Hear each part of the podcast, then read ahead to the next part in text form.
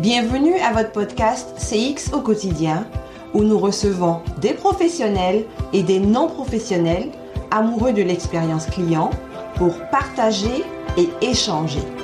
Mon nom est Julie Tano Larson, je suis votre animatrice et je vous souhaite une très belle écoute.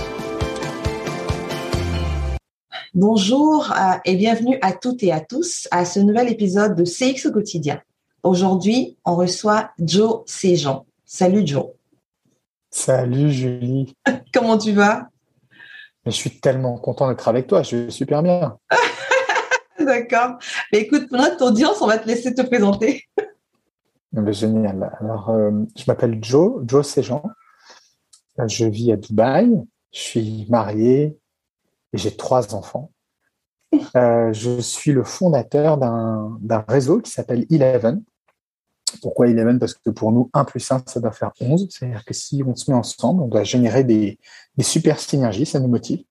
Et ce réseau, euh, il est basé sur l'engagement, people engagement. Donc, c'est-à-dire que notre travail, c'est de faire tout ce qu'on peut pour que ben, vos employés, les employés viennent avec euh, le sourire, l'envie, l'envie de trouver du sens, que les clients vivent des super expériences et qu'ils s'en souviennent, et que les gens qui sont sur euh, un site e-commerce, euh, au lieu de faire 0,8% euh, de taux de conversion, en fassent 20% parce qu'ils sont heureux d'être là et qu'ils trouvent du sens dans ce qu'ils sont en train de, vivre comme expérience.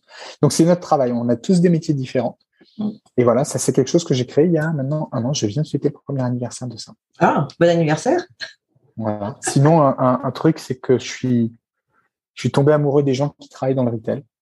Euh, dans le retail? les gens, Ouais, je suis tombé amoureux des gens qui travaillent dans les boutiques, en fait. pas dans le retail, dans les boutiques, dans les avions et dans les restaurants, dans les hôtels, les restaurants. Les gens qui travaillent au contact des clients, pour moi, sont des des gens qui donnent, qui sont d'une générosité incroyable, que j'ai découvert un peu malgré moi. Euh, je pense que j'avais une carrière un peu protégée dans les bureaux, tu vois. Et puis j'ai raté un poste dans ma vie, j'ai raté complètement un poste. Le poste d'après, j'ai dit, euh, je veux bien prendre un poste, mais je serai en boutique trois jours par semaine. L'employeur extraordinaire chez qui j'étais a accepté.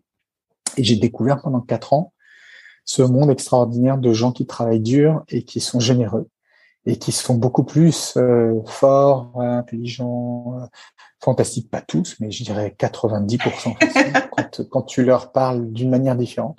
Mhm. Et ça m'a touché. Et moi, c'est ça, c'est pour ça que je me lève le matin, c'est pour ces gens-là. Voilà. Voilà. Eh bien, donc, ça, ça, ça, démarre bien notre thème qui est focalisant sur le relationnel. Donc, on comprend ton focus sur le relationnel. Et pour toi, c'est quoi ça, focuser sur le relationnel? Ça, ça veut dire quoi exactement? Tu sais, euh, quand on interagit tous dans nos vies, mm. euh, beaucoup d'ailleurs dans le monde de l'entreprise, tu vois, si tu, si tu prends le focus, et parfois même en tant que parent, mais on va juste se concentrer sur le, les relations d'entreprise.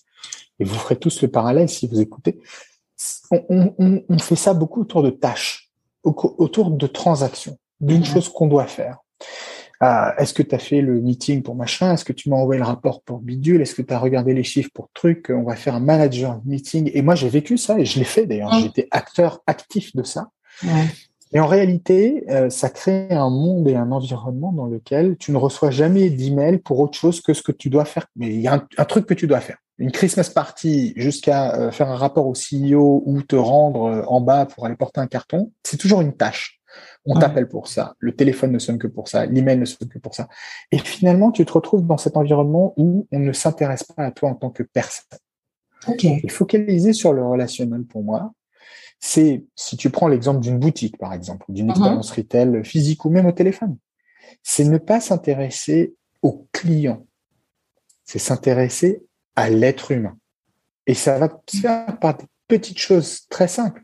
Mais c'est d'abord montrer un intérêt pour une connexion qui n'a rien à voir avec ce que tu vas dépenser chez moi, qui n'a rien à voir avec ce que tu vas m'exécuter comme tâche dans mon bureau, mais qui est avant tout un intérêt et donc une attention pour toi en tant que personne humaine. Et ça change tout. Parce que notre attention se révèle sur des détails, des choses qu'on ne voyait pas avant, puisqu'on ne pensait qu'à la tâche que Julie doit accomplir. Donc si Julie arrive avec des crampes au ventre parce qu'elle fait de l'endométriose et que moi, en fait, je peux même pas le voir puisque je veux juste qu'elle me donne le rapport qu'elle doit me donner, mais je ne, je ne vais pas le voir.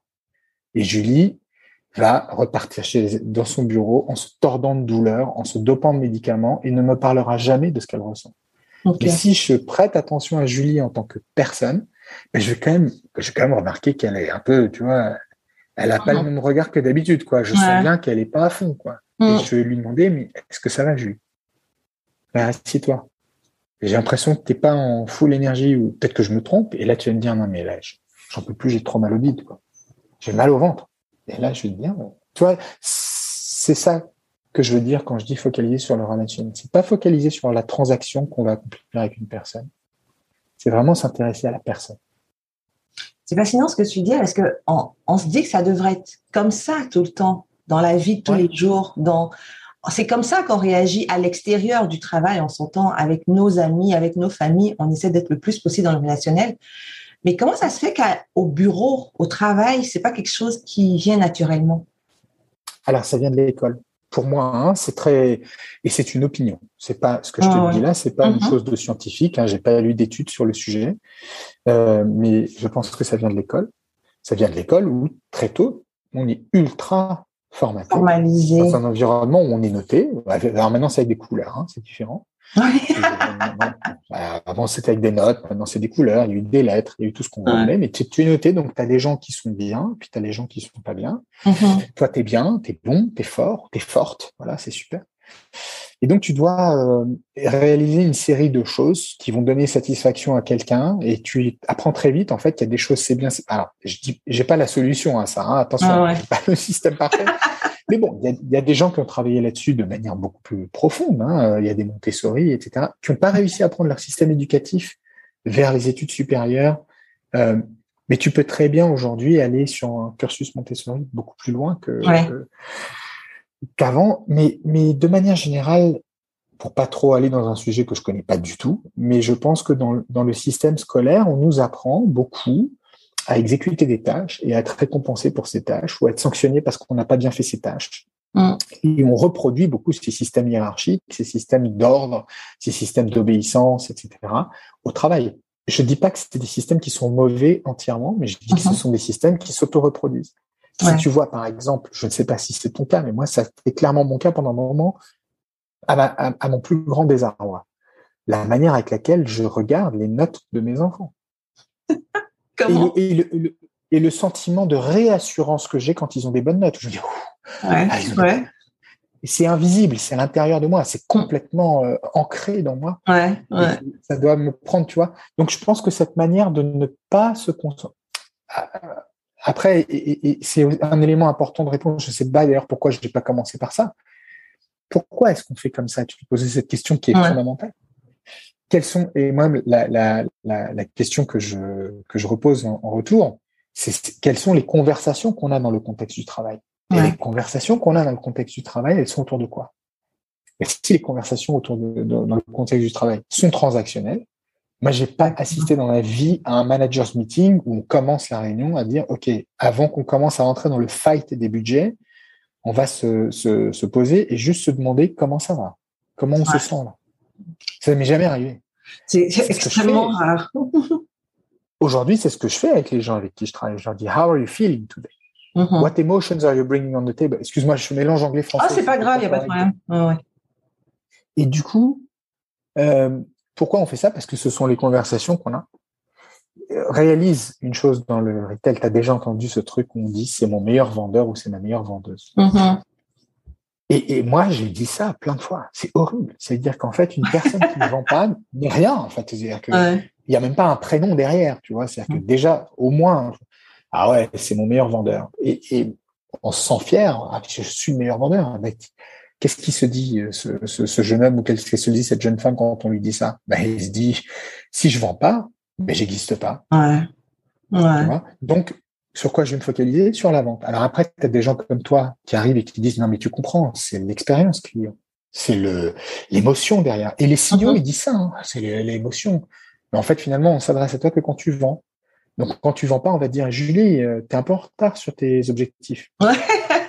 Non mais c'est ça et en fait, on dit, OK, c'est cool, le CEO de ma boîte me dit, c'est la connexion émotionnelle. Moi, c'est ce que je dis, hein, c'est la mm-hmm. connexion émotionnelle. Mais en fait, après, il faut quand même aligner un peu les choses. Donc, je pense qu'on se parle de manière transactionnelle parce que ce sont que les conversations qu'on a de la part des gens autour de nous et de nos supérieurs. Il faut que ça serve. Il faut que ça serve à un objectif, il faut que ça serve à un but, à une transaction. Si ça sert pas, n'en parlons pas. Et aujourd'hui, je pense que on passe à autre chose. Mais justement, comment tu fais comprendre à une, une organisation que ça sert justement de travailler sur le relationnel Comment tu fais ça? Je ne sais pas. Déjà, c'est une très bonne question. Euh, parce que je n'essaye pas de faire ça. C'est-à-dire que euh, tu ne peux pas convaincre des gens de faire ça. Mm-hmm. Euh, les organisations, dans mon cas, hein, je prends, bien sûr. juste mon exemple, mais je prends l'exemple aussi des gens euh, que, que j'aime autour de moi, qui font parfois le même métier que moi hein, et, et, qui travaillent avec d'autres organisations. Tu travailles d'abord avec des gens qui ont eux-mêmes envie et qui ont pris conscience de ça. Et, et la chance que j'ai, parce que j'ai toujours beaucoup de chance, moi, c'est que je suis né en 76. C'est-à-dire que je suis né à un âge où maintenant, moi, j'ai 45 ans. Je suis exactement au bon moment où le monde est en train de se réveiller et de se dire, mais non, mais la Great Resignation, je sais pas si vous entendez ça au Canada. Oh, oui. la, grande démission, où tout le monde démissionne partout. Mm-hmm. euh, donc, on commence à voir ce changement dont on parle, Covid, les articles, etc. Les marques se réveillent, les gens se réveillent, les sociétés se réveillent. Il n'y a pas que les marques, il y a les, les, les sociétés d'ingénieurs qui se réveillent, etc. Donc moi, j'ai juste de la chance d'être là au bon moment sur un sujet qui me passionne et où euh, je travaille avec des gens. Je ne sais pas répondre à ta question comment je fais pour expliquer que ça sert, mais je sais que les gens qui pensent que ça peut servir et qui travaillent avec des professionnels comme toi, comme moi ou comme d'autres, comprennent à quoi ça sert et ils le voient. Alors, ils le voient où? Tu le vois évidemment dans le chiffre d'affaires. Mm-hmm. Évidemment, c'est, mais c'est spectaculaire quand c'est bien fait tu le vois bien sûr dans la motivation des employés, parce que le chiffre d'affaires n'est qu'un résultat. La motivation, la rétention, la satisfaction client. Alors bien sûr, il faut un peu mesurer toutes ces choses-là. Mm-hmm. Tu vois, donc en fait, je te dirais, je peux pas expliquer à quelqu'un que c'est important pour lui, pour sa vie, pour son business, s'il n'a pas envie de l'entendre. Mais ceux qui ont envie de l'entendre mm-hmm. et qui se mettent un petit peu à jouer avec ça et se dire, allez, on le tente, on y va, voient les résultats. Et ce ne sont pas des résultats monolithiques seulement sur les résultats financiers, ce sont aussi des résultats sur l'envie, et c'est pour ça que je travaille là-dedans, sur l'engagement. Ouais. Tu vois, euh, tu sais, ce, cet engagement dont tu as besoin quand les temps sont un peu durs, mais que tes employés, tes équipes se lèvent et se disent, ouais, mais il y a quelque chose dans cette, on a envie d'y aller. Ouais. Ouais. Il y a Julie qui manage, il y a Julie qui est ma manager, il y a, voilà, tu te dis, ah, c'est cet engagement qui va faire la différence dans les moments compliqués.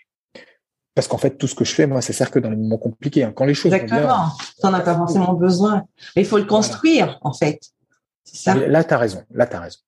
Il faut le construire parce que j'ai eu la chance de travailler avec des boîtes qui avaient trop de ressources et avec qui j'ai finalement arrêté de travailler. Des gens très sympas, mais en fait, il n'y a pas la volonté de le construire, puisqu'en fait tout va bien, donc tout va bien. Et peut-être que dans une autre phase de leur vie, ils auront envie de travailler, mais ils, seront en réaction. Là où tu as raison, c'est que même quand ça va bien, et j'ai la chance de travailler avec des marques aussi qui vont très très très bien et qui se disent non non non attends, on va construire ça dès maintenant. Et mm-hmm. j'ai jamais pensé à ce point que tu es en train de mentionner maintenant, mais c'est tellement fondamental. Tu as, vraiment raison quand tu dis il faut le construire. Ouais, ouais, totalement.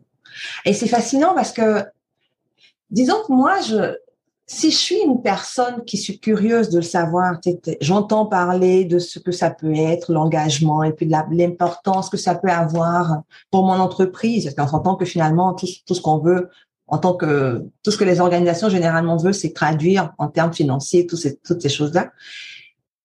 C'est quoi qui me donnerait envie de le faire si je l'ai pas vu? C'est quoi qui c'est quoi qui me dirait que bah, je devrais aller dans ce sens-là Je ne crois pas qu'il y ait quelque chose qui puisse te convaincre de le faire. Tant que tu l'as pas vu, c'est-à-dire que je pense que, tu sais, c'est toujours un peu la même chose. Il y a un gars que, j'adore, et d'ailleurs je viens d'oublier son nom, mais c'est le classique quand tu penses à quelqu'un. Je retrouverai son nom. Euh, qui est quelqu'un qui a commencé à faire du remote work il y a, il y a des années de ça. Mm-hmm. Et qui disait, qui te, qui te poussait un petit peu à, à prendre ton envol, à, créer ta boîte ou à travailler online, etc. Et il, a dit un truc que je n'oublierai jamais, il disait, tu changes quand la peur de partir, le risque, la peur du risque, en fait, de l'inconnu, est moins grande que la souffrance que tu as de rester. Ouais. que au moment où ça devient tellement insupportable, où tu peux plus nier la réalité, à ce moment-là, tu bouges. Et en fait, tant que quelqu'un qui n'a pas forcément envie d'entendre ce, en quoi toi et moi on croit, et plein d'autres gens dans le monde, hein, on est loin de ça, il y a plein de gens super compétents et géniaux qui s'intéressent à ça. Celui qui n'a pas trop envie de l'entendre ne l'entendra que lorsque il se prendra 25 démissions le même jour ou des résultats financiers catastrophiques et il aura cherché ou elle aura cherché à mettre des iPads, euh, créer du digital et ça n'aura pas marché. Et au final, tombera peut-être sur quelqu'un comme toi ou comme moi qui lui dira mais tu sais peut-être que en fait euh, c'est juste que les gens ils ont pas envie de bosser euh, dans cette société quoi. Peut-être qu'ils trouvent pas de sens. De quoi vous parlez en fait dans cette société. Et là ils peuvent entendre. Mais je pense que tant qu'il n'y a pas cet élément de prise de conscience, tu sais, tous les changements commencent par une première chose. C'est ce qu'on appelle la self-awareness, la mhm. conscience de soi si tu n'as pas conscience de ce qui est en train de se passer, c'est pas grave. Mais c'est très compliqué pour toi d'aller vers un changement qui est finalement un changement de culture. Ouais. Et la, et la culture, c'est quoi finalement? C'est ce que les gens font quand il n'y a rien d'écrit. Est-ce que ça veut dire qu'on doit attendre? Est-ce que ça veut dire qu'on ne peut pas créer ce mouvement? Est-ce qu'on ne peut pas le faire? Écoute, je t'avoue, j'entends, hein, j'entends ce que tu es en train de me dire. mais mec, mec, on va pas rester comme ça juste à attendre que euh, les trucs se passent. Mais euh, la réalité, la réalité, c'est que j'ai. Alors, je vais te donner peut-être un, un, un, truc qui me paraît plus plus proactif. Mm-hmm. Parce que j'entends que j'entends que si je continue de te répondre en fait non, tu vas me dire mais on arrête le podcast tout de suite. non mais non pas ça. non pas vraiment. Mais j'essaie de comprendre en fait qu'est-ce qu'on peut faire parce que ouais. Alors s'il y a une différence que j'ai réussi à comprendre au fur et à mesure de mes années de, de, de, de travailler là-dedans, dans ce mhm. sujet qui me passionne tellement, en faisant plein d'erreurs comme tout le monde, oui. c'est qu'en fait, ça vaut beaucoup plus la peine d'inspirer que de convaincre. Oui. Donc, je dirais comment le faire? Ben, en, en l'étant soi-même et en en parlant sans vouloir convaincre les gens. Mhm.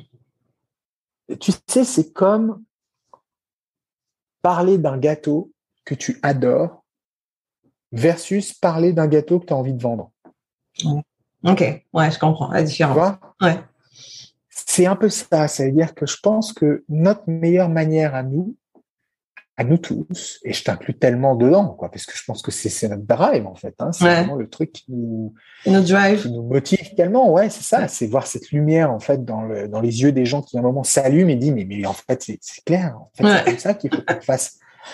Ben, je pense que c'est plus intéressant de l'être nous-mêmes mm. et de de l'être tout simplement et de le communiquer en étant nous-mêmes, ça veut dire en mm-hmm. parlant de ce qui nous anime, en parlant de cette passion, en parlant de notre tu sais, de, ce qu'on aime faire. Et là, je pense que ça marche. Moi, je sais que c'est comme ça que ça marche pour moi. Ça veut dire que je joue au, touch rugby. Ok. Euh, et j'ai des copains là-bas. Et, et, on parle de ce qu'on fait de temps en temps. Uh-huh. quand on a fini le match et tout, ils disent mais tu fais quoi de jouer tout ça Je leur raconte. Et c'est là que je te dis en fait, celui qui veut pas entendre, il n'entend pas. Il n'entendra pas, effectivement. Pas la peine de. Mais il y a une autre chose que je veux te dire aussi on est dans une époque où les gens sont en train d'entendre. C'est pas comme il y a 10 ans. Ouais, c'est pas comme il y a 15 ans. Ouais. Aujourd'hui, à notre époque maintenant, là, 2022, les gens, il y a beaucoup de gens qui veulent entendre ça. Et, mais surtout, c'est génial pour nous parce qu'ils savent pas du tout par où commencer. Commencer, oui. Ils savent pas quoi faire. Et donc, parce qu'ils n'ont pas eu besoin de s'intéresser à cet aspect-là pour être successful. Et avant, successful, c'était juste faire de la marge nette la plus élevée possible, ou avoir un EBITDA Mhm. qui était le plus élevé possible. Donc le succès, c'était ça. Et avant, il n'y avait pas besoin de s'intéresser à ce qui se passait entre les deux oreilles des gens. Les gens, On foutait de savoir ce qui se passait dans leur cœur, dans leur trip, dans leur cerveau. C'était pas needed. On n'en avait pas besoin. Tu disais, bon, t'as ta job description, Julie, t'es sympa, maintenant tu fais ton boulot, on te fait une performance evaluation. Là, on disait, bon, ben, voilà, sur tel truc, 1, 2, 3, 10, voilà, merci. Et t'as pas de bonus, t'as un bonus et tout ça, tap, tap, et tu t'en vas. Aujourd'hui, c'est plus du tout ça. Et c'est pas une question de millennials. Ce n'est pas une question de millennials. C'est pas une question de Gen, Z, Gen Y, non. Ouais. Même, même nous, enfin, je sais pas quel âge t'as, mais moi j'ai 40 On a le même âge. Voilà.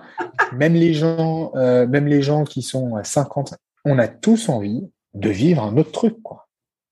Ça, c'est dû à quoi, en fait? Parce qu'en fait, vu que c'est pas générationnel, c'est quoi? C'est le monde qui a changé? C'est, c'est quoi? C'est fou, hein, de voir ça comme ça. Moi, j'attribue ça, et d'ailleurs, c'est un peu une, c'est un peu une, un stade d'évolution qui est beaucoup plus sur les, euh, euh, comment tu dis, sur les pays euh, un peu plus mûrs. Euh, il y a un peu encore parfois le old style un peu bien brutal dans les pays qui sont moins mûrs. Uh-huh. Mais pas, il n'y a pas que ça. Moi, j'attribue ça à deux choses. J'attribue ça à la saturation des marchés. C'est-à-dire qu'à un moment donné, souviens-toi quand on était gamin. Quand on allait acheter, toi, tu as toujours vécu au Canada ou pas? Non, j'ai vécu aussi en Côte d'Ivoire. En fait, la plus grande partie de ma vie, oui. En Côte d'Ivoire. Hum. Et tu sais, je sais pas si tu as vécu ça. Moi, j'ai vécu à Reims, en province, en France. Donc, euh, j'ai vécu la plupart de ma vie en France. Et mhm. Reims, c'est une ville du Nord-Est euh, où il y a une très belle cathédrale. Et quand j'allais acheter des habits, il y avait 5, 10 boutiques dans la ville où tu pouvais aller t'acheter un jean, mais c'était des endroits qui vendaient un peu tout. Le jean, la chemise, euh, le et le gars connaissait ma mère. Ah, bonjour MC Jean. Ah, bah, dis donc, il a grandi. Ah, bah, c'est moi. Mmh ah, maintenant, il a 15 ans. Il faut qu'on lui mette quelque chose. Ça, c'était comme ça, tu vois. Et puis, enfin, c'était un peu avant 15 ans. Quand on a eu 15 ans, il y a eu des marques qui ont commencé à apparaître. Alors, mmh. nous, chez nous, en France, on avait des marques, Crix, Chevignon, euh, tout ça, qui ont commencé à appeler Nike, qui a commencé à devenir une plus grosse marque. Mmh. Adidas, pas encore à l'époque, mais. Et puis après, on a grandi et tu l'as pas vu venir, mais en, en 25 ans, en 30 ans, le monde est devenu et, mais un truc où tu accèdes à n'importe quelle marque. Tu, peux acheter tout ce que tu veux, n'importe où, n'importe quand. Donc en fait, ce, enfin, avant, tu rentrais dans une marque, tu rentrais dans n'importe quelle industrie, tu vendais, tu avais ton salaire, tu étais content, c'était cool. Aujourd'hui, la compétition est plus du tout la même. On te demande encore de gagner, on te demande encore de faire de la croissance, mais il y a plein de monde. Avant, il n'y avait pas plein de monde. Aujourd'hui, il y a plein de monde partout, surtout. Et toi, tu es là en train de bosser, tu dis, mais qu'est-ce que je suis en train de faire là? Pourquoi je bosse comme ça?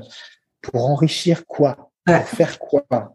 Et avant, je pense que c'était peut-être moins le cas parce que bah, il y avait du boulot, il n'y avait pas autant de compétition. Donc ça, c'est une première chose. La deuxième chose à laquelle je l'attribue, au-delà de la compétition et de la saturation de nos marchés, c'est les social media, enfin c'est l'accès à l'internet et à la data. C'est-à-dire quand euh, tu regardes ce qui se passe dans des pays comme les États-Unis au niveau de, racial bias, donc du, biais racial mm. sur là j'en voyais encore une vidéo, mais tu te dis c'est pas possible en fait. Deux adolescents qui se battent dans un mall, t'as un policier, deux policiers qui arrivent, les deux ados se tapent dessus.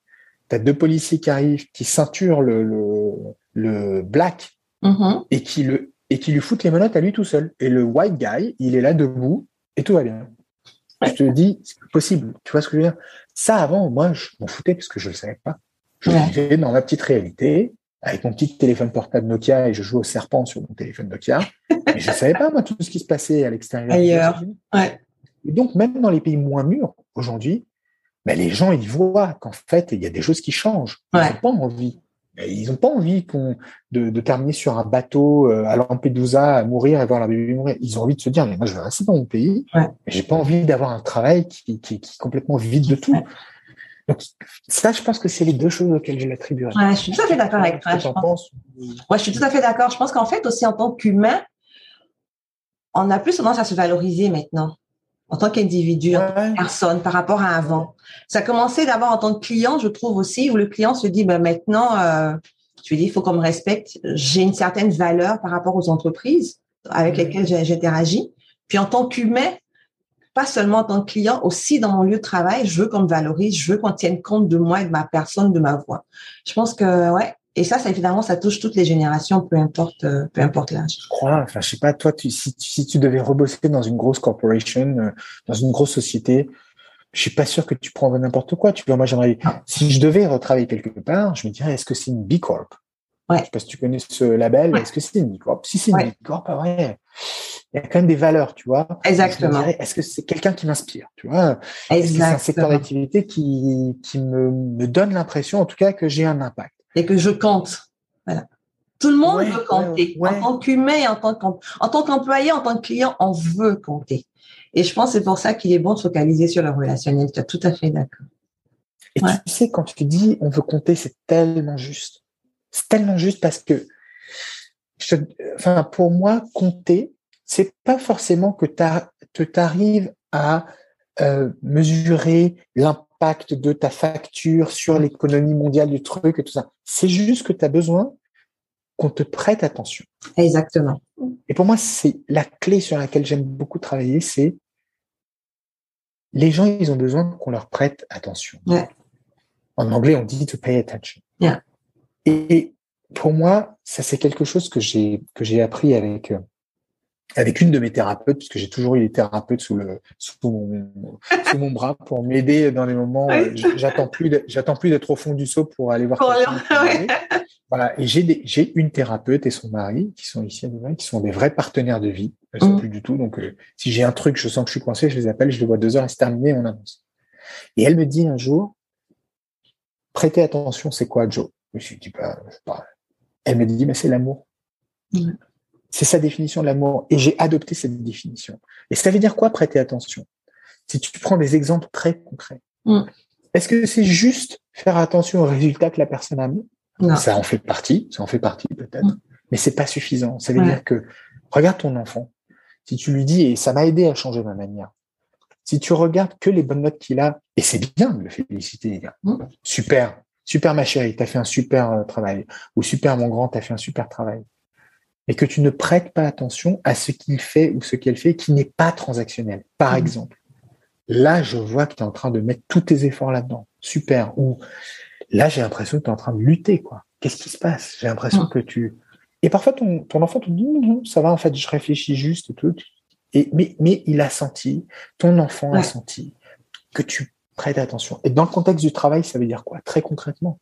Ça veut dire, non, c'est pas que merci pour le, cet événement que tu as organisé. Et c'est très important de remercier les gens. Mais c'est aussi, euh, attends, Joe, j'ai vu ton dernier email qui est passé. Il y a un gros progrès quand même par rapport à la discussion qu'on a eue. Je vois que, ça y est, le ton est différent, t'es beaucoup plus chaleureux, c'est beaucoup plus sympa, quoi. Ça, c'est prêter attention à quelque chose qui n'est pas de l'ordre transactionnel. Exactement. Mais qui est de ce que les gens font ou essayent de faire. Et pour moi, ça, ça change tout parce que quand je suis capable d'observer les gens qui sont dans ma boutique et de dire, mais qu'est-ce que tu as fait avec cette cliente? Elle était tout sourire, elle est sortie, elle était radieuse. Et souvent, les gars te disent à ce moment-là, ouais, mais j'ai pas vendu. Et tu lui dis, mais c'est pas ça le problème. Regarde comme cette personne était heureuse, elle était, ce client ou cette cliente, il, était radieux. Qu'est-ce que tu lui as raconté Ah, ben, on a parlé de ça, on a parlé, mais c'est génial. Écoute, demain au brief, est-ce que tu veux bien nous raconter cette histoire? Mm. Parce que c'est ça qu'on doit faire. Alors là, dans ta tête, tu te dis, un, I am noticed. Quelqu'un me remarque. Ouais.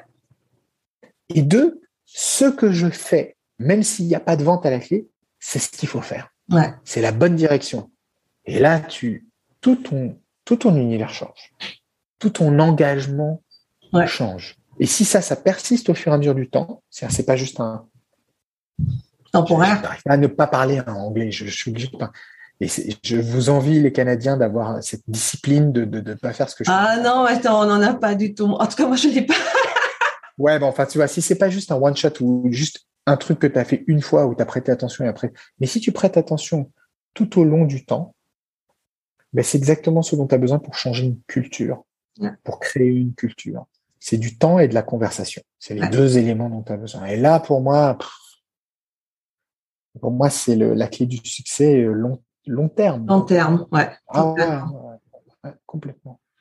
Mon Dieu, écoute, je pourrais en parler pendant des heures, des heures et des heures, mais c'est tout le temps qu'on a. C'est dommage carrément qu'on ait juste ce temps-là aujourd'hui. J'ai adoré cette discussion. Merci, merci beaucoup, Joe. Joe, parle un peu de ton podcast parce que tu en as un, toi aussi. Oui, alors j'ai, comme toi, je suis tes traces, tu vois.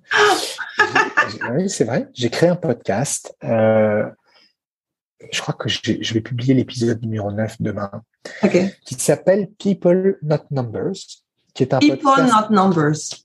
Voilà, qui est un podcast que tu trouves sur toutes les plateformes euh, que tu veux avoir. C'est un podcast en anglais Un jour, j'insérerai des épisodes en français, parce qu'il y a des gens qui ne parlent que français que j'ai vraiment envie d'avoir. Et mon objectif, c'est d'inspirer des gens qui ont envie, en fait, d'écouter les histoires de vie, de parcours de d'autres personnes qui ont donné à l'être humain une place centrale dans leur carrière, dans leur vie. Donc, j'aime parler à des gens qui ont réussi à lever des équipes entières, à faire des trucs.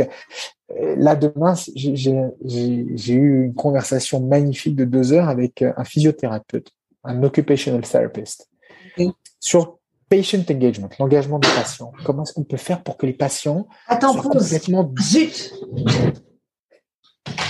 Oh la vache La a ouvert la porte, là j'entends tous les bruits de l'autre côté.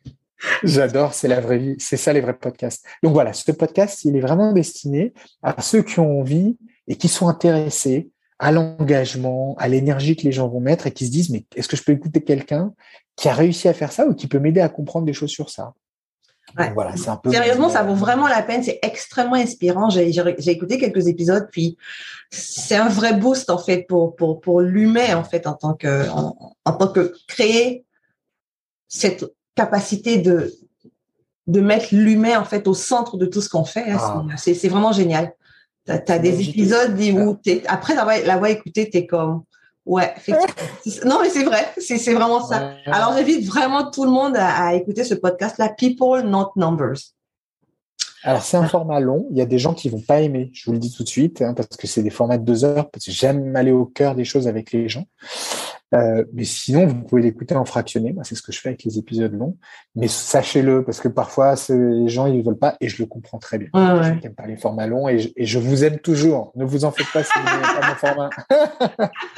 mais c'est très inspirant. Je pense que quand tu le commences, c'est facile de, de rester accroché jusqu'à la fin. Totalement. Super, merci beaucoup Julie. Merci Joe. Puis à tout le monde, on se revoit dans deux semaines pour un prochain épisode de CX au quotidien. 拜拜。